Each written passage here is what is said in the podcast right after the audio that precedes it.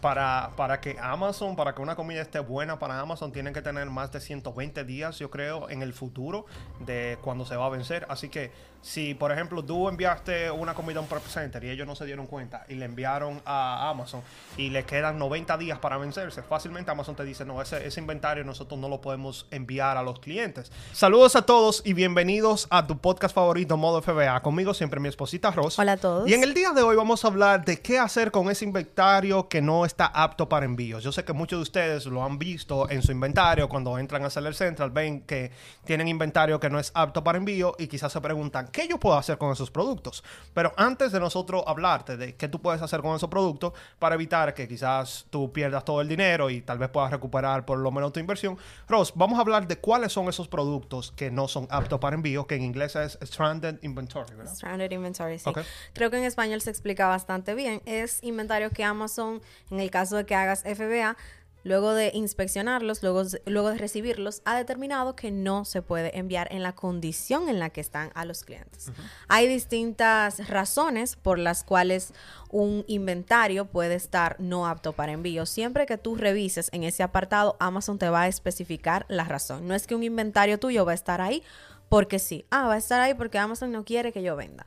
No, ellos tienen sus razones para ponerlos allí. Entonces, luego de que tú pues mires la razón, puedes pedir que ellos tomen una acción con ese inventario. Vamos a mencionar al final qué es lo que puedes hacer directamente con ese inventario. Una de las razones por las que tu inventario pudiera estar en esta sección es porque está vencido o ya su fecha ha caducido. Entonces, por caducidad puede estar dentro de inventario no apto para envíos. Obviamente, si tú tenías una comida y ya pasó la fecha, pues tú no vas a poder vender eh, esta comida en Amazon. Aunque es importante decirles que no necesariamente esa comida está vencida. Nos ha pasado.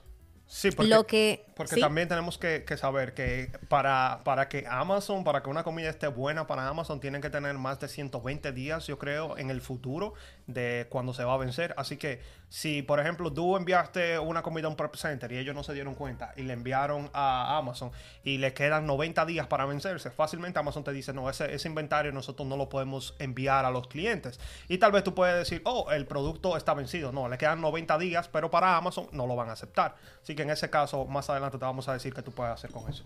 Exacto.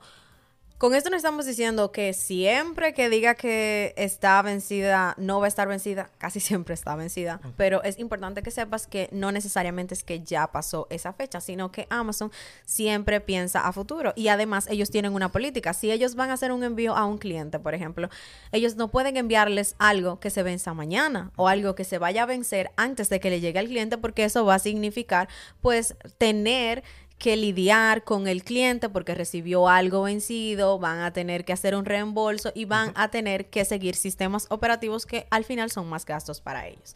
Entonces, otra de las razones por las que tu inventario pudiera estar en el apartado de no aptos para envíos es porque, es porque presente daños. Estos daños pueden ser daños causados por el cliente o daños causados en los almacenes de Amazon, porque también cuando los productos llegan, aunque uno empaque todo muy bien, pueden suceder cosas. Puede ser que una caja se haya caído.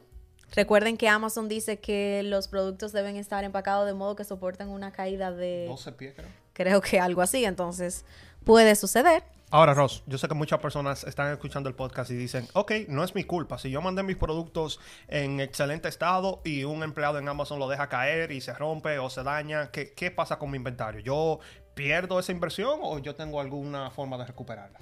Bueno, no vamos a exagerar. Por lo general, quizás es una, es una pieza, es un, es, perdón, es un producto, digamos, es una unidad. Eso es lo que quiero decir. Por lo general, a veces es una unidad que eso sucede.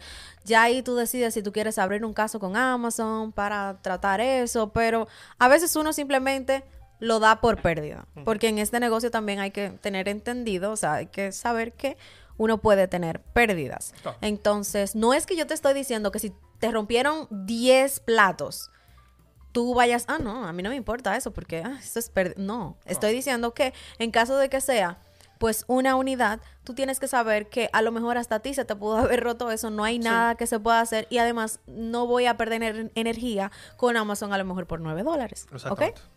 Entonces, es importante que sepan que esto puede ser por daños que haya causado el cliente o por daños que haya, se hayan causado dentro de los almacenes de Amazon. Esos daños que haya causado el cliente también es importante destacar que a veces son simplemente que el producto está fuera de la polybag. A veces eso lo listan así, no sé por qué, quizás tal vez eh, para salir de eso los trabajadores de Amazon, pero a veces no necesariamente es un daño atroz, a veces sí es que el cliente utilizó el producto y obviamente se nota que el producto fue usado y Amazon no puede listar como nuevo un producto que fue usado. Entonces, esa es otra de las razones por las que tus productos pueden estar en Stranded Inventory. Luego de eso, también tenemos que el producto puede estar allí por problemas de etiquetado, o sea, porque tenga el etiquetado incorrecto, ese producto te lo pueden colocar allí. Em, por lo general, a veces Amazon se puede dar cuenta si muchos clientes empiezan a poner la queja de que les está llegando otro producto, es algo recurrente contigo, ellos revisan tu inventario y se dan cuenta de que tú tienes un, un ASIN listado mal. en estos días una persona de la comunidad nos, nos habló de eso, que no se dio cuenta y envió un producto mal y tenía el etiquetado y todo mal y muchas veces sucede. Por eso también tienen que tener mucho cuidado cuando están listando un producto. Asegurarse de que el lacing, o perdón, el lacing también y el FSQ, que es el label, que nosotros se lo estemos poniendo al producto que es para no tener esto, este problema. Claro. Y es mucho mejor el problema si tú te das cuenta a tiempo. Porque si, si el problema se dan cuenta ya después que el cliente recibió un producto, ahí todavía es, es peor. Y también otra de las razones por las que nos ponen el producto allí es porque ellos listan el producto como defectuoso. Por lo general, este producto todavía está nuevo. No, yo sinceramente a veces no entiendo por qué me ponen un producto como defectuoso. También pienso que puede ser que quizás el cliente pidió el producto y cuando iba a hacer la devolución seleccionó esto. Amazon ni siquiera revisó cuando lo, lo recibió y simplemente lo dejó en esta categoría. Y también, ya por último, esta engloba muchas razones. Puede ser por incumplimiento de normativas en Amazon. Sabemos que en Amazon para ellos sus normas son la ley. Y así es como debe ser. Si uno tiene reglas, deben ser para que se cumplan, porque si no son simplemente un montón de letras bonitas allí. Entonces aquí entran varias razones. Puede ser que hayan eliminado el listing, porque ustedes saben que Amazon se mantiene constantemente revisando su catálogo, mirando a ver si en el catálogo hay listados repetidos o hay listados que ya están que fuera de, o sea, productos que ya fueron retirados del mercado, qué sé yo, productos que no hacen match con el UPC o no supieron cómo listarlo cuando lo hicieron. Si Amazon encuentra recurrentemente problemas en un listado, pues a veces ellos simplemente lo eliminan. O también puede ser porque ese producto lo han... Mm, ha tenido problemas y ya no se pueden seguir vendiendo. Hay diferentes razones por las que ellos pueden eliminar un listado. Pero yo creo que también, ah, ah, entrando ahí, de las peores de estas normas es cuando tú estás bloqueado. Exactamente. Que a muchas personas le pasa y vienen donde nosotros a veces nos dicen, pero yo estaba desbloqueado en esta marca y luego que le envié ahora no lo puedo vender. Y es porque sucede muchas veces, en este tiempo del año sucede aún más que tú estás desbloqueado en algunas categorías, en algunas marcas, tú envías los productos y luego que están en Amazon tú no los puedes vender y se van a, los productos no aptos para, para envío porque ahora Amazon dice que tú estás bloqueado y que no lo puedes vender. Exactamente. También puede ser porque el producto lo consideran fraudulento, también porque el producto en sí eh, está suspendido, puede tener search suppress en Amazon. Hay distintas razones por las que un producto puede incumplir normas de Amazon. Entonces, por eso también te lo pueden poner en inventario no apto para envíos. Ahora bien, ustedes están aquí para saber qué ustedes pueden hacer con ese inventario. Y para eso hay distintas pues alternativas. Lo primero, y es lo que nosotros les recomendamos, que nosotros decimos que esta es la parte más rentable, es que tú puedas inspeccionar esos productos. Si por ejemplo ya llegaron a tu casa, tú lo puedes inspeccionar para ver si lo podemos vender nuevamente en Amazon. Muchas personas, como Ross dice, a veces utilizan, eh, piden unos tenis, una ropa, la utilizan, a nosotros nos ha pasado. Yo digo, tengo un chiste medio eh, cruel que digo que muchas personas piden tenis corren un maratón y luego lo devuelven, porque nos han llegado muchos tenis que se notan que lo usaron mucho. Entonces, lo primero que tú puedes hacer es inspeccionar esos productos. Si el producto a veces está nuevo, no lo utilizaron, eh, no hay ningún tipo de fallo, o como dijimos ahorita, quizás el label lo pusimos mal, entonces ya todo lo que tenemos que hacer es inspeccionar ese producto, si está nítido, no hay ningún problema, entonces venderlo nuevamente en Amazon. Esta es, esto es lo mejor que pudiéramos hacer, ¿no? Exactamente, si tú pides una retirada de los productos que sean enviados a una dirección que tú tienes en Seller Central, pues puedes inspeccionarlos y venderlos en otra plataforma. Cuando hablamos de venderlo en otra plataforma, siempre mencionamos que eBay, pero hay distintas alternativas también. Tú pudieras venderlo en Facebook Marketplace. Si tú no tienes mucha experiencia con eBay o quizás no tienes cuenta de eBay y piensas que, ay, quizás va a ser un poco tan tedioso como Amazon, puedes listarlos en Facebook Marketplace y a lo mejor alguien cercano a ti los, los quiere adquirir y así tú puedes hacer la transacción quizás un poquito más fácil. Sí, si tú tienes una tienda física, muchas personas a veces tienen tienda física, lo puedes poner ahí. También hay otras páginas y aplicaciones como OfferUp y Craigslist, que muchas personas a veces la utilizan aquí en los Estados Unidos, que tú la puedes hacer también.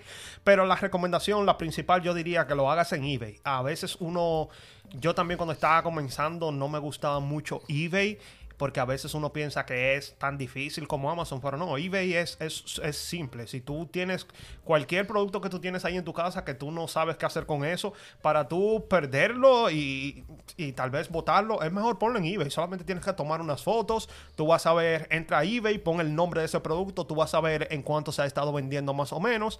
Algo que tú puedes hacer es que tú puedes ir a los productos que ya se han vendido para que tú veas más o menos en cuánto se ha vendido ese producto y ahí tú los puedes poner y generar algunas ganancias o tal vez solamente recuperar. Si tú puedes recuperar la inversión, todavía es, es mucho mejor. Sí, también lo puedes poner en Poshmark. Hay muchísimas plataformas que tú puedes investigar, que los puedes vender nuevamente los productos, no necesariamente como nuevos, pero puedes al menos recuperar tu inversión, porque se supone que ese producto tú lo conseguiste a un precio que te dejara ganancias en Amazon y por lo general si tú consigues el producto a un precio que deja ganancias en Amazon es un buen precio. Entonces, además de eso, es importante destacar que hay otra opción que tú puedes hacer dentro del mismo Amazon Seller Center.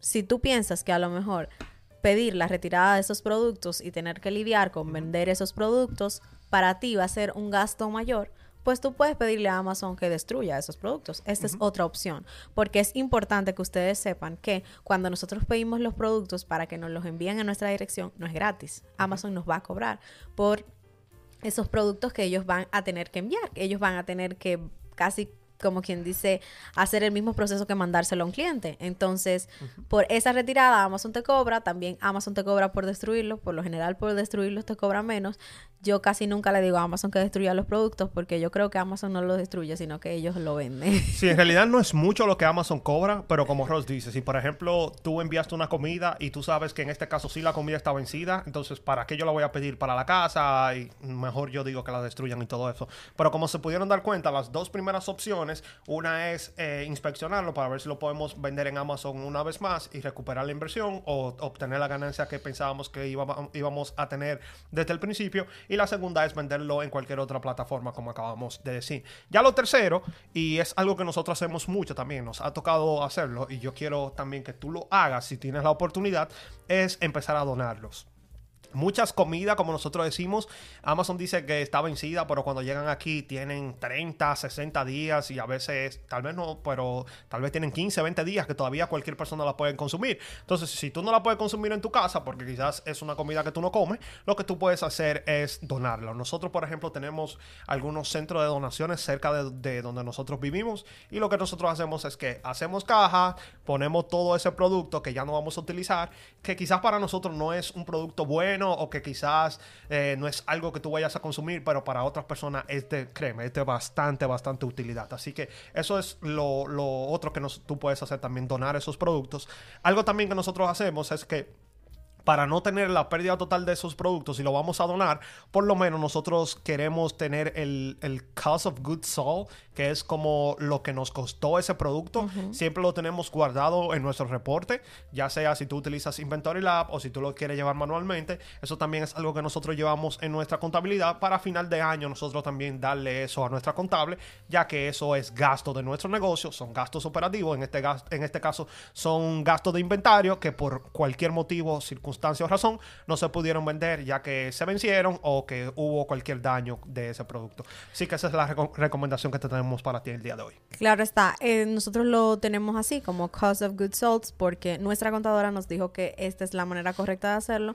De todos modos, si tú estás, si te ha pasado, si has perdido inventario y al final lo que has hecho es donarlo, tú puedes consultar con tu contador a ver qué es lo que tú deberías hacer porque nosotros no somos expertos, simplemente le decimos lo que nosotros hacemos y lo que las personas que nos apoyan a nosotros nos han dicho es lo correcto en nuestro caso. Exactamente. Así que nada, esperamos que este video te haya ayudado. Si tú tienes cualquier eh, stranded inventory, inventario que no es apto para envío, mira este video y trata de tomar alguna de las opciones, acciones que te dimos en este video. Así que nada, esperamos que este video le haya ayudado. Si ustedes tienen cualquier stranded inventory, cualquier inventario que no es apto para envío, yo espero que tú mires este video y que tú puedas tomar cualquiera de las opciones, acciones que mencionamos en este video. Así que nada, muchas gracias por estar siempre con nosotros esta semana. Te esperamos la semana que viene porque tenemos siempre para ti mucho contenido de calidad en cuanto a las ventas en Amazon. Así que nada, muchas gracias y nos vemos en una próxima. Bye. Chao.